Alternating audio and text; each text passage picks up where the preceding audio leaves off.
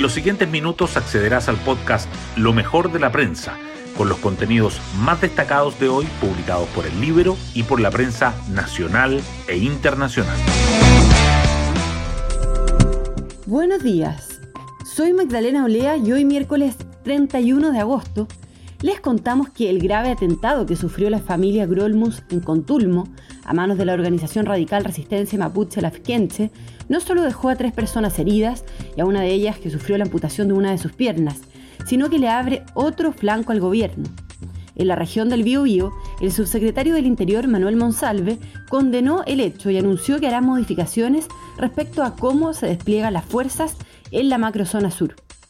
A esto se suma la amenaza del abogado de Héctor Yaitul de dar a conocer todos los contactos que supuestamente ha habido desde el Ejecutivo con el líder de la CAM.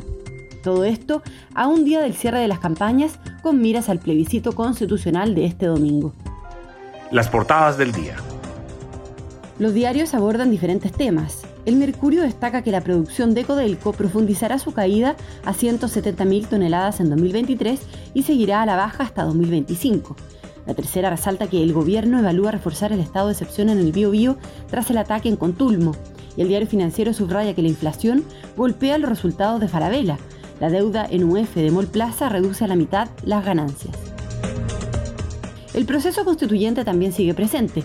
El Mercurio remarca que el apruebo y el rechazo afinan sus cierres de campaña con actos masivos, que 22 representantes de ambas opciones firman un compromiso de cambios constitucionales y que los obispos llaman a la unidad de los chilenos y a evitar la violencia.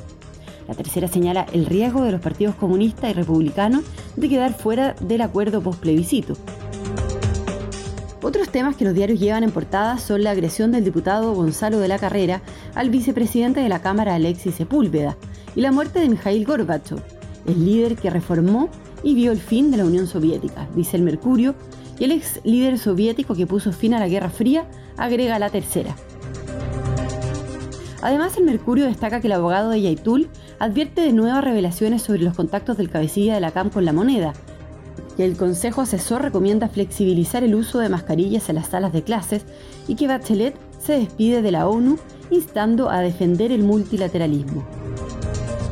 La tercera, en tanto, resalta que los casos de COVID-19 disminuyen y los expertos prevén un buen escenario para el referéndum, que el empleo se estanca en julio y faltan más de 500.000 puestos para el nivel prepandemia y que la reforma tributaria se comenzará a votar el 13 de septiembre.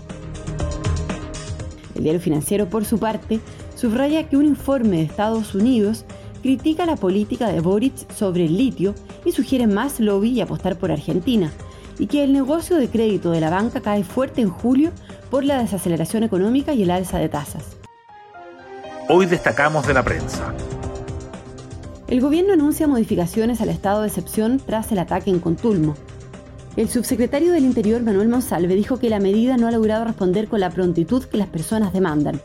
Carlos Grolmus, de 79 años, una de las víctimas del ataque, sufrió una amputación de su pierna y sigue en riesgo vital. El atentado fue reivindicado por el grupo Resistencia Mapuche Lafkenche, que pide beneficios para los comuneros presos en el Biobío. El apruebo y el rechazo afinan los cierres de sus campañas con actos masivos. Mañana termina el periodo de propaganda electoral para el plebiscito. El comando del apruebo convocó a un evento con artistas en la Alameda, organizaciones del rechazo que acusan discriminaciones de la Municipalidad de Santiago al negarles un permiso para hacer una actividad en el centro, se concentrarán en el anfiteatro Pablo Neruda del Parque Metropolitano sin la presencia de los partidos hay un riesgo de que el Partido Comunista y republicanos se queden fuera del acuerdo postplebiscito. Ninguna de estas dos fuerzas prestó sus firmas para el pacto del 15 de noviembre de 2019 que habilitó el actual proceso constituyente. Por ahora ni comunistas ni republicanos se niegan a participar del nuevo acuerdo. Sin embargo, el resultado del referendo puede incidir para que al menos una de las tiendas se reste o se sume con reservas. El diputado Gonzalo de la Carrera golpea al vicepresidente de la Cámara, este hecho generó condena transversal. El parlamentario independiente afirmó que se defendió de una agresión. Sin embargo, diputados de Chile Vamos lo pasarán a la Comisión de Ética. El Partido Republicano lo expulsó de su comité y el legislador agredido, Alexis Sepúlveda, emprenderá acciones legales. Y nos vamos con el postre del día. Bolsas millonarias garantizadas, menos torneos, más tiempo con su familia y una exigencia deportiva más limitada sedujeron a 13 de los 50 mejores del mundo, incluido al chileno Joaquín Niemann y al australiano Cameron Smith, número 2 del ranking, para participar en el Live Tour. Bueno, yo me despido, espero que tengan un muy buen día miércoles y nos volvemos a encontrar mañana en un nuevo podcast, Lo mejor de la prensa.